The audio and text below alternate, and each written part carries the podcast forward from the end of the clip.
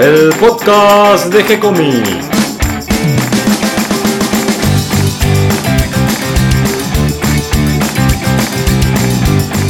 Muy bienvenidos a un nuevo episodio de G-Comics, el podcast donde hablamos de todas las técnicas necesarias para realizar un cómic, cómo dibujar un manga y todo el conocimiento requerido para dibujar esa historieta que tenemos dando vueltas en la cabeza. Mi nombre es Gonzalo García y mi intención y la de todos los que hacemos G-Comics es colaborar con aquellos que estén interesados en avanzar, en progresar, en mejorar en su formación como dibujante de cómics. Y un viernes más, una semana más en G-Comics, nuestra web, donde compartimos historietas, notas, videos, una agenda para encontrar eventos, presentaciones de libros, todo esto que compartimos del mundo de la historieta. Y hoy por suerte me acompaña Catalina García. ¿Cómo estás, Cata? Muy bien, llegando ya el fin de semana con un montón de eventos, de cosas. Pero hoy tenemos el podcast de una historieta que yo no conocía, una historieta belga, si no me equivoco. Sí, hoy tenemos tema BD con Mario Borkin. Vamos a hablar de Natacha una historieta, un personaje de François Waldery, una gran historieta porque eh, con un estilo muy simple y muy divertido, este personaje femenino eh, se ganó el corazón de muchos lectores, me parece, ¿no? Niños y adultos. Tal vez el primer personaje femenino, protagonista fuerte de la BD, que se caracterizaba por sus curvas. Pero bueno, ya vamos a charlar de esto con Mario porque es muy interesante también cómo eh, esta historieta, que es para todo público, muy picarona, muy picante, no tiene mucha pimienta, y, que después incluso tiene una versión para adultos posteriormente, y que Waltery eh, además le sumó después eh, otros personajes a este mundo femenino curvilíneo. con este, personajes como una pobre mujer que se conoció en inglés como una mujer real, Ah, eh, unas historias muy divertidas, son, son este, de mucha acción, muy lindas y, la verdad que tiene un estilo muy limpio. Son atrevidas. Son atrevidas. Son atrevidas. Es el nombre, pero me parece que, que no falta el respeto. Eso no, está, bueno. está como en él, es una delgada línea que me parece que no cruza. Está bueno porque a mí me llamó la atención cómo la historieta francesa y belga hay cosas que les resultan naturales, como una historieta apta para todo público que muestren los pechos, que acá eh, no se aceptaría. Bueno, es que allá en los paseos públicos, en las plazas o en la playa, las mujeres toman el sol eh, sin eh, la parte de arriba y eso no es ningún problema, es natural y normal y uno pasa caminando y en plena ciudad, como si dijéramos acá en Buenos Aires, en, Parque Las Heras, tomando el sol, así casi como te trajo Dios al mundo. Eh, así que... Eh, a mí me impactó eso, esa naturalidad que ellos tienen que acá... Eh, nada, eso me chocó. Es diferente, es otra cultura y está bueno, está bueno ver esas diferencias. Pero bueno, ya lo vamos a hablar con Mario porque Mario me parece que es fan de este personaje, le divierte, este, o quizás es fan del estilo de, de Walterí. Además tiene aviones. Tiene aviones también, claro, yo le decía a Mario, tendríamos que haberlo puesto en nuestra sección de cuando estábamos hablando de, la historieta de aviación. Y bueno, se nos escapó Natacha, que bueno, llega ahora, aterriza ahora en estos días. Eh, Natacha, eh, la zafata curvilínea que nos va a divertir durante este podcast eh, charlando con, con, Mario. Y hablando de cómics, nosotros también tenemos cómics en el sitio. hace poquito pusimos la colección de unitarios de Hawk junto a Ale Farías y a Rodolfo Santulo, que estamos subiendo un episodio completo por semana, un unitario completo por semana, junto a todas las otras historietas que tenemos, como por ejemplo... Bueno, tenemos eh, El sonido de la noche de, de Nana. Claro. Después tenemos Down, otro manga también, en este caso de Feli White. Después tenemos D&D de Alberto Saichan. Y también de Alberto Saichan tenemos Bronx, una historieta en blanco y negro. Sí, y nos quedan los viernes que tenemos a Alma Riquelme y Lo Guacho, de Hago tiritar los pastos. Y además de todo esto ya tenemos, si no me equivoco, dos series completas. La de Spectrum Warriors, el primer episodio y no el primer episodio, para leer completo y gratis. ya está en la cocina el segundo episodio de Spectrum Warriors y también el segundo episodio de Nodo. Ya está eh, con las primeras páginas a lápiz. Sí, sí. Así que bueno, vamos a ver eh, lo antes posible, los vamos a lanzar nuevamente. Además también tuvimos esta semana una devolución muy linda de oyentes que nos escribieron desde distintas partes del mundo. Sí, es muy lindo, de Costa Rica, de España, de Buenos Aires también. Sí, de acá cerquita, porque en la Universidad de General Sarmiento organizan algunos eventos que por ahí no son específicamente de cómics, pero tienen que ver con el mundo del cómics a través del cine de terror, este género del que estuvimos hablando hace poquito. Así que esa devolución fue muy linda y animamos nuevamente a todos los que nos quieran sugerir ideas, traernos temas para que hablemos o también eh, comentarlos de sus propios eventos, presentaciones de libros, publicaciones o talleres que nosotros los ayudamos a difundir. Esto es gratis, es por el gusto de difundir el mundo de la historieta, así que escríbanos, háganos saber de estas novedades para que nosotros las podamos difundir. No es un requisito indispensable que sean de Buenos Aires o de Argentina es lo que nosotros cubrimos porque estamos cerca y nos comparten esos eventos. Pero estaría bueno también empezar a recibir de otros lados, que por ahí hay gente que justo está viajando y gente de otros países que nos leen. Está bueno que también sepan de, de, de todos estos eventos y encuentros que hay en su país. Sí, eh, nos movemos y bueno, nunca se sabe desde dónde nos escuchan, así que es cuestión de tirar estas eh, botellas al, mar de la internet, ¿no es cierto? claro. Eh, difundir la, la, información y bueno, vamos viendo a qué puerto llegan. También recuerden que si quieren colaborar un poquito económicamente con esto que estamos haciendo, darnos un poquito de ánimo económico, eh, pueden colaborar desde nuestro botoncito ahí en Patreon, pero todo lo que hacemos es gratis, así que colaboren o no, la difusión está igual y eh, nuestras historietas están ahí a disposición para leer. Y además, antes de ir a la nota, eh, les quiero compartir los eventos que hay esta semana. No hay muchos. Mañana tenemos el Batman Day, en Hocus Pocus y en sector 2814 eh, pueden entrar en, los, en la agenda donde tienen la lista de los eventos y los, los dibujantes que van a asistir en, los dos, en las dos librerías. Después, antes de que me olvide, ya tenemos la fecha de nuestra próxima meetup con el gran dibujante y colorista Carlos Saón. Sí, que justamente el episodio que subimos esta semana de los condenados de Hawk tiene color de Carlos Saúl. Exacto, justo, sí, más, más, más justo imposible. Eh, después... más eh, imposible justo. Sí, ¿qué cosa estoy diciendo? Después, mañana sábado también tenemos el primer encuentro de historieta en La Matanza. Y ya este fin de semana es, son los últimos días que van a poder ir al Museo del Humor para poder ver los originales de Kike Alcatena y Cacho Mandrafina. Bien, y como si todo esto fuera poco, van a encontrar en la sección de blog una nota que escribió Cata García sobre el encuentro que realizó la UP, la Universidad de Palermo, todo referido a la historieta, dos jornadas completas, vos estuviste en la primera de esas jornadas. Sí, el segundo día ya no, no me daba el cuero. Pero estuviste ahí todo el día y participaste de todos los talleres, de todas las charlas, y está bueno cómo contás un poquito de tu experiencia, muy lindo. Bueno, gracias. Y ahora sí, Cata, ¿qué te parece si vamos a la nota sobre Natacha con Mario Borkin? Dale, los dejo. ¿Cómo estás, Mario? Hola, Gonzalo. ¿Cómo va? Bien, otro encuentro, esta vez sí para hablar de BD. Sí, sí, el, tema que nos, nos ocupa principalmente. Y hoy con un personaje, mm, digamos que trae sus curvas, ¿no? Porque vamos a hablar de Natacha. Contame un poquito quién es este personaje. Bueno, e, es interesante porque a ver, eh, cuando hablas de Natacha hablas de su autor, que es este, Walter E. Eh, Francisco Walter e. pertenece a la escuela de Marcinel, que viste que siempre por ahí repetimos, la, escuela belga tradicional tiene dos, dos grandes ramas, ¿no? La rama de Oye, en la revista Tontan, y, la de Gillet y, todos sus alumnos este, con la revista Spirou. Eh, y y Walteri eh, queda Natacha para, para ¿no? Eh, Natacha es interesante porque es tal vez la, una de las primeras heroínas en la BD belga. Eh, no es la primera, porque la primera la, había dibujado también uno de la escuela de Martina que se llama Gidem, que se llamaba Sofía, pero que era una nena de tipo 10, 12 años, o sea que en realidad era un chico más de la pandilla, digamos. Pero Natacha llama mucho la atención porque cuando sale es una bomba sexy, como vos decís, unas curvas impresionantes.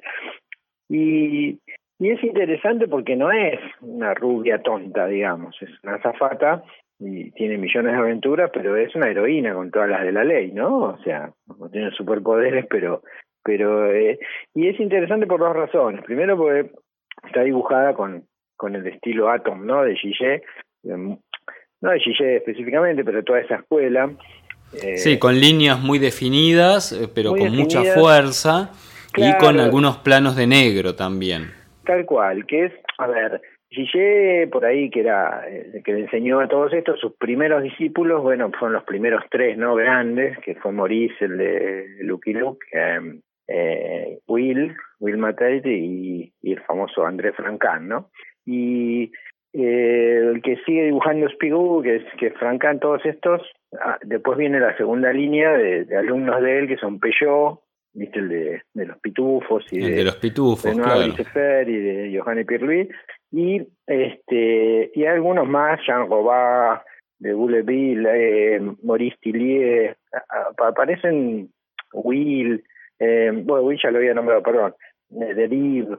hay hay tipos muy, muy grandes eh, que empiezan a, a participar y la escuela de Marcinel tenía una cosa a diferencia por ahí de Hergé todos colaboraban mucho o sea muchas de las producciones terminan siendo como eh, colectivas. Claro, como trabajos en equipos prácticamente. Totalmente, por ahí uno hacía los fondos, otro hacía los diálogos. Es muy común que se que dibujantes se vuelvan guionistas, que digamos se, se ayuden entre ellos, que sigan series. Hay hay mucho trabajo colaborativo y mucha como aprendizaje en conjunto, lo cual está muy bueno en esa escuela. Creo que se llevaban todos bien encima. Eh, y el caso por ahí de, de Walterí lo, ejemplifica, porque Walterí es de una cuarta, quinta generación de esa escuela. Él empieza muy temprano, es un, es un belga, ¿no? Que nació en Lieja, nació en el... En el 46, apenas terminada la guerra. Exactamente. Y siempre le gustó dibujar y siempre le, le encantó, digamos, la, la BD belga, ¿no? Entonces él copiaba mucho a Franca. Y a los 15 ya, este, digamos, lo contacta a Mitei, que es uno de los de, de la escuela esta de, de Marcinel, eh, no me acuerdo el nombre, Jean Migrey creo que se llamaba, y ve que dibuja muy bien, tiene talento, y lo contrata para su estudio, y lo empieza a, ayudar, ¿no? Eh, y, se vuelve como, digamos, el ayudante de Mitei. Y ahí saca sus primeros este, BD, ¿no? En la revista Junior, él no firma como, como Alterio, firma como Pops, pero bueno, un alias. Y después empieza a estudiar en una escuela de arte, donde conoce a, a varios amigos, digamos, que después tienen un estilo similar. Pierre Sebon, que trabaja con él, uno que se llama Dani, no sé si le viste, Daniel Engotán, un tipo que dibuja muy bien, y después tiene una serie bastante parecida, que dibuja mujeres al, al estilo Natacha. Ajá. Y, y es interesante la historia de Walteri porque en el 63 más o menos, tenía 17 años, eh, se Muy jovencito, ante- muy jovencito. jovencito.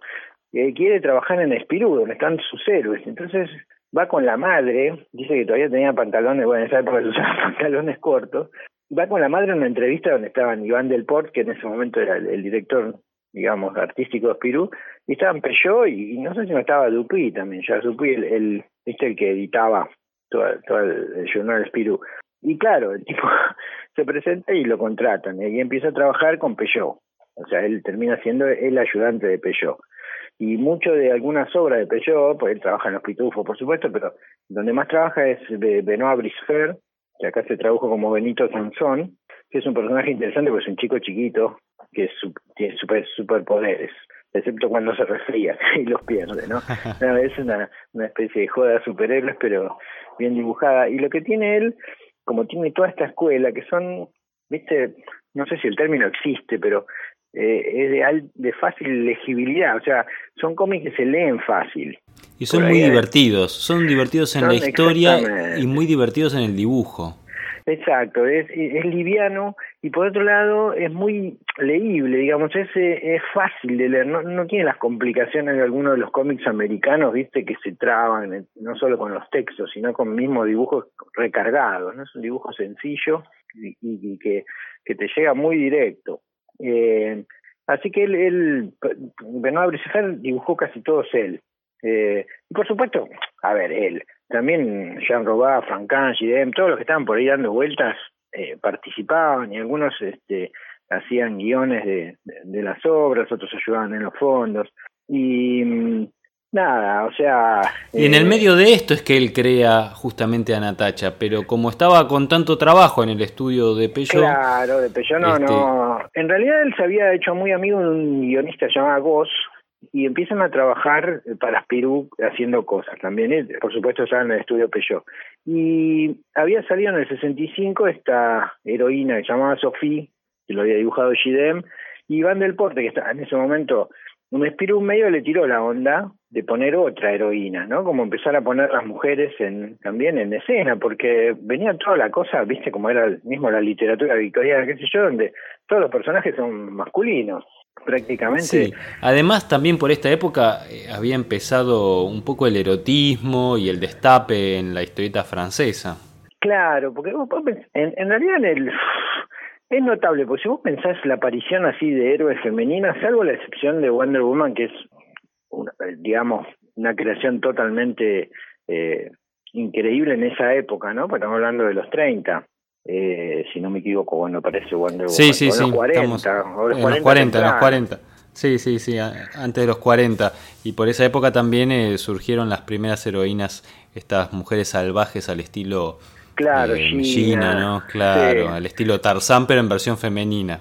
Claro, pero lo que tiene, bueno, lo que pasa es que la cabeza de este que hizo Wonder Woman, el, el doctor este, ay, se me fue el nombre, eh, Masters, no, Marston, eh, era tenía una cabeza muy especial. Hay una película muy interesante que salió ahora sobre la vida de él, se llama El Doctor Marston y su mujer es maravilla porque es la historia de él. Vale la pena verla porque es una historia muy particular y ahí entendés mucho de cómo surge no la, la potencia de Mujer Maravilla. Pero es cierto que las heroínas habían empezado en Estados Unidos en los 30. Había una un dibujo muy extraño, extraño por también por cómo eh, esquivaba la censura en, en, en, la prensa inglesa, que se llamaba Jane, que también era como una heroína, pero que siempre estaba en bolas.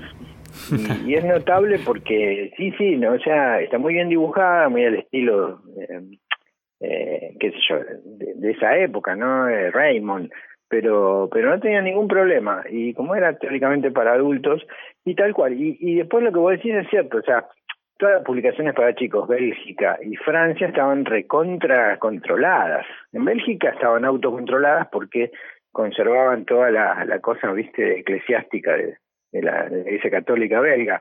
Y en Francia tenían esa famosa ley del 49 que los directamente censuraba las cosas porque están pensadas para chicos. Pero en Francia, en el 65, ya empieza, creo que surge Barbarella ya. y por esta época, sí, surge Barbarella pero Forest la, publica en una, como si se dijera, la Playboy francesa, ¿no? O sea, una publicación para adultos, los chicos no podían ni acercarse. O sea que toda esa cosa más erótica que después explota en Italia, ¿no? Con, con Guido Crepax y con, con Manara, eh, eh, como que empieza a surgir también en esa época, pero más para la literatura para adultos. Para chicos, prácticamente, salvo por eso esta Mujer Maravilla que escapó a la, no sé cómo, a la, censura y que los chicos la leían, era raro que las heroínas eh, dominaran, y en el coso belga era casi impensable. lo interesante de Natacha es que no es una chica común, realmente es, es muy sexy el dibujo. Y si bien no es una historieta erótica, digamos, tiene el erotismo propio del, del dibujo del, del personaje. Y pero es un personaje muy bien hecho, es muy a ver, tiene mucho valor. Eh, ella es una azafata, eh, digamos, y las aventuras la tiene como un, amigo que es azafato, digamos, Walter. Sí, Walter. Exacto. Y vuelan en una especie de aerolínea, eh, como se llama, imagina, se llama Bardef. Y claro, es un buen marco para tener aventuras en todos lados. Está bien pensado que sea una azafata, porque cada, cada marco es completamente distinto. Y, y como, digamos, Walter se daba muy bien con esta gente y quería mucho a sus amigos, eh, los primeros guiones los escribe Goss, pero después los invita a cada uno a esto de la escuela de Marcinelle que hagan guiones. Entonces, Maurice Tillier, que le cantaba las historias policiales, mete, digamos, una o dos este, guiones policiales. Sí, incluso creo que mete algún personaje de, de estos guiones policiales dentro de la historia de Natacha. Claro. Y y se van sumando unos cuantos guionistas. E incluso también hay relación con otros dibujantes, porque, a ver, vos corregime si me equivoco en algo, pero Walteri este, también tenía, mm, eh, si bien quería contar estas historias que la tendríamos que haber puesto tal vez dentro del género de aviación, no sé, Mario. Este, razón. podríamos, haber, podríamos haber metido el, tema de Natacha también. Está bien, es cierto. Pero el avión, como él no sabía de aviación, se basó un poco en los aviones de, de Bagdani que dibujaba Rubinón. Claro, sí, sí, totalmente, que era uno de sus héroes. Y, y muchos de los escenarios los hacen sus amigos, Pierre Ceron, Gidem, Will, o sea, Mitay mismo, que él lo había, era el ayudante, eh, hacía fondos cuando él por ahí los fondos no, no los manejaba tan bien. Y de hecho él invitaba, y para que cambiaran las historias, estaba Etienne Bourget, que era amigo de él, que, que juntaba ciencia ficción, entonces mete cosas de ciencia ficción. Y eso hace que las historias tengan siempre eh, sorpresas, ¿no? Y sean distintas. Y lo que él suele hacer también es meter personajes que están basados en estos amigos, ¿no? Creo que en uno de ellos, no recuerdo cuál, aparece todo el, como yo te dijera, todo el equipo de dibujantes de Spirú en ese momento, en, la historia, lo cual es buenísimo.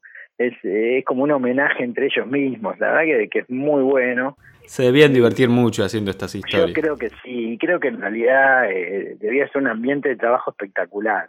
La verdad que da, da toda la sensación que se querían mucho y que se ayudaban y que, bueno, este, se potenciaban entre ellos, lo cual siempre es buenísimo. Y él empieza, sí, él en el 65, no, el 67 creo que del POC le dice, bueno, ¿por qué no hacen esto? ¿Qué sé yo?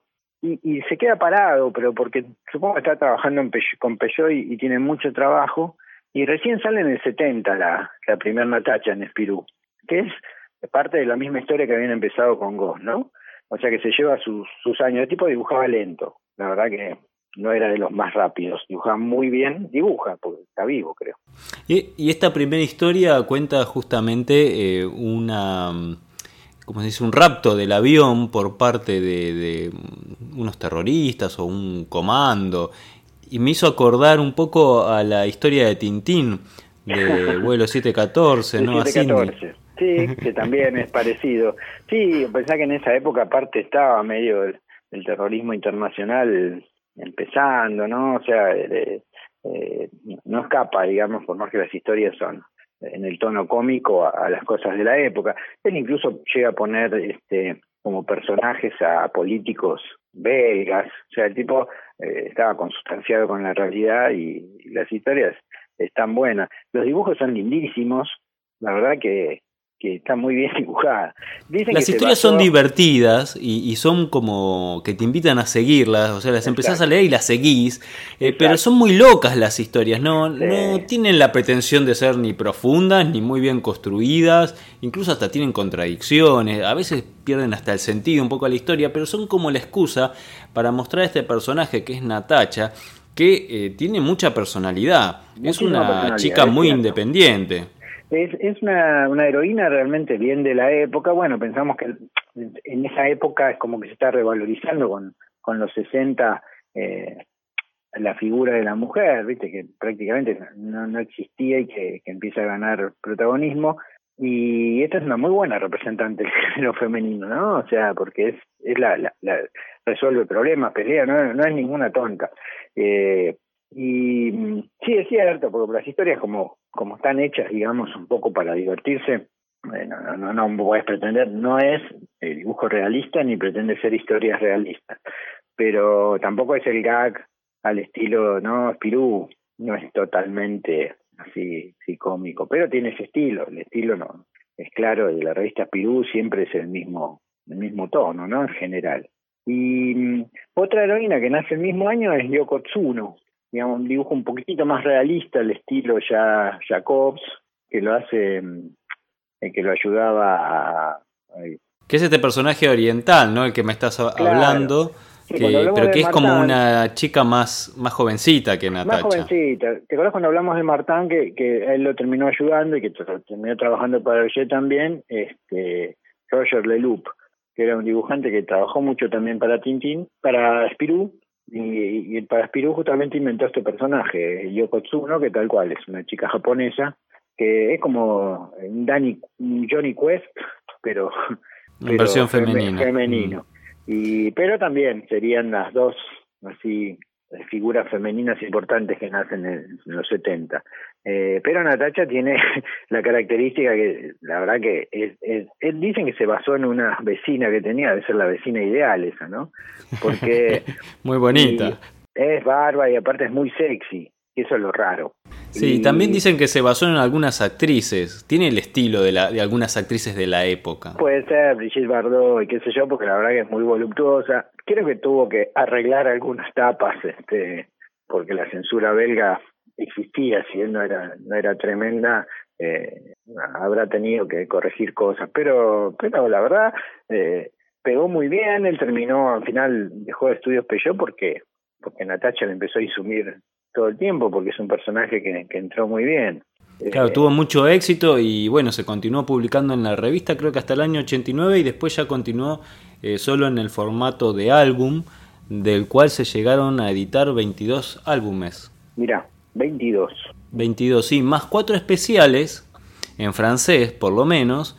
Eh, uno se llama El libro rosa de Natacha, otro se llama otro se llama Nostalgia, es un especial por los 20 años. Después hay uno que se llama Mambo en Buenos Aires. Sí, sí, yo eso lo había leído, ahora me había olvidado. Tenés razón, hay un episodio que se llama Mambo que vos lo, lo conseguiste, ¿no? Eh, sí, sí, lo conseguí. Si buscas por internet eh, encontrás bastante, Natacha. Y también eh, encontré em, otro especial que se llama Los eróticos de Natacha. Claro, que tiene una versión más erótica posteriormente, ¿no? Sí, que incluso se editaron en castellano, por lo menos tres álbumes eh, ya más picarones, eh, subidos de tono directamente. sí, sí, sí, ya, ya entra otro estilo. No, no es la, claro, ya son para adultos y lo aclara el álbum, ¿no? Este, Pero con, con el mismo tono igual, con esta cosa picarona, muy divertida y, con, con, la aventura todo el tiempo que va transcurriendo la historia, nada más que se la muestra más a ella, ¿no? Obviamente. Eh, sí, yo te digo, este amigo de él, que es Dani en Rotín, tiene, en Rotá, tiene tiene un personaje, no me acuerdo el nombre, que, que son similares a Natacha, pero ya en la, en la beta totalmente erótica, ¿no? Y, vos ves el dibujo y es similar, se ve que son de la misma escuela. Eh, pero este fue, la verdad que hizo, hizo escuela, fue el primero, la verdad es un personaje como para destacar. Creo que en, yo en Teleque había visto un integral, que son tres tomos de los no sé si seis. Sí, cuatro creo que son, porque eh, por lo menos en francés después se hizo una edición, eh, justamente como vos decís, integral en, cinco tomos. Y por lo menos el primero, que incluye las primeras cuatro historias, está editado en español. Ah, entonces sí, yo vi, eran, por lo menos vi tres, tres tomos. Me acuerdo que en el segundo estaban los de Tillier. Eh, y y estaban, estaban buenos, es como para tenerlos, eh, es, es, interesante. Y a mí me gusta mucho el, el, dibujo de toda esa escuela, Marcinel, ¿no? Es, como decís, es, es muy potente. Podemos contar, Mario, para los que están en Buenos Aires, que está la, la biblioteca que tiene la Alianza Francesa. Sí, que yo eh, no sé si ahí están algunos eh, ejemplares de Natacha, ¿se encuentran? Natacha no tienen, no, ah. desgraciadamente no. Este, sí, porque bueno, porque bueno era una linda invitación, ¿no? A buscar los ejemplares. Igual vale la pena recorrer la, la, la BDT que tiene la Alianza Francesa en la Avenida Córdoba y Esmeralda, creo que es Córdoba. sí, que es abierta a todo público, que se puede ir y leer ahí tranquilo. Bueno, lo único que están en francés, pero bueno, es un lindo lugar para para que aún no hablando el idioma galo, este, se puede apreciar los dibujos, podés sentarte a leer tranquilo, el ambiente es muy lindo, el lugar es muy, muy lindo. muy lindo, vale la pena ir, tienen mucha BD clásica y tienen mucha BD nueva. Eh, por supuesto, tiene un lugar especial también, ellos admiran mucho a, los argentinos que terminaron trabajando en Francia, ¿no?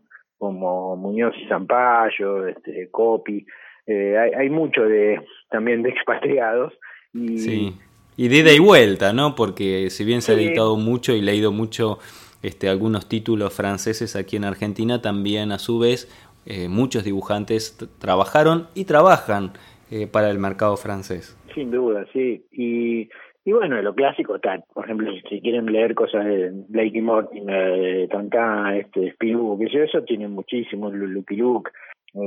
Es cierto, Natacha no, no tiene. Tienen sí Bueno, uno. pero podemos sugerirles, podemos sugerirles que consigan por lo menos los primeros ejemplares. Sería Sí, algo lindo para tener sí, ahí en la Alianza sí. Francesa. Sí, es un- pero bueno, por ahora esas no están.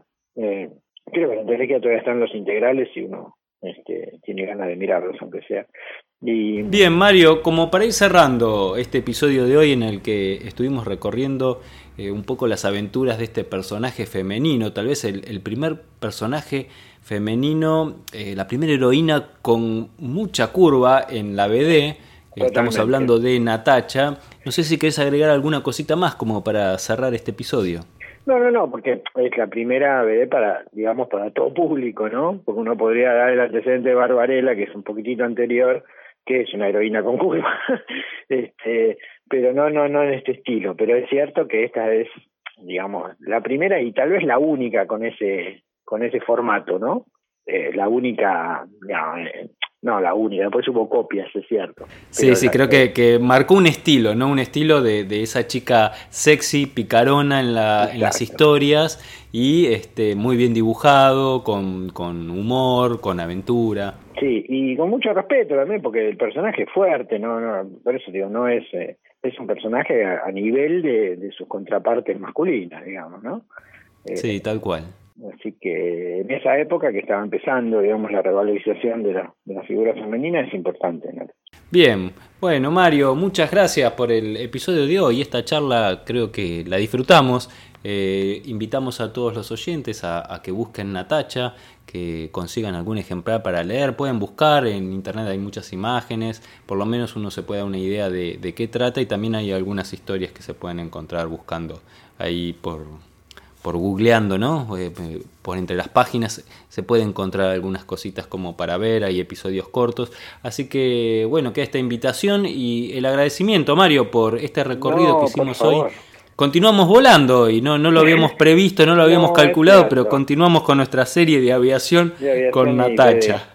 Tal cual, sí, es cierto, se nos pasó porque no es aviación militar, pero en el fondo tenés razón que el avión es, es importante acá. Muchas gracias, Mario. Gracias a vos, Gonzalo. Un abrazo. bien. Chau, chau.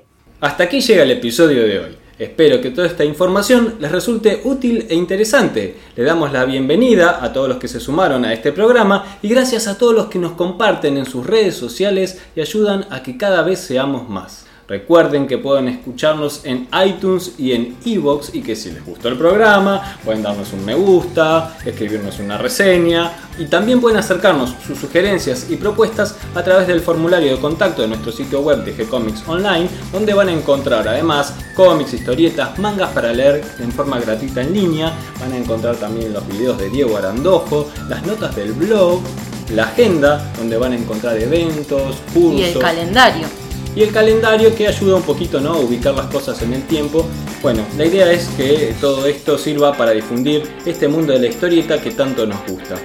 Pueden escribirnos también, si lo prefieren, desde nuestra página en Facebook. Les vamos a responder siempre con alegría y continuaremos publicando nuevos episodios. Gracias y hasta la próxima. Gracias, Cata. Gracias, Gonzalo.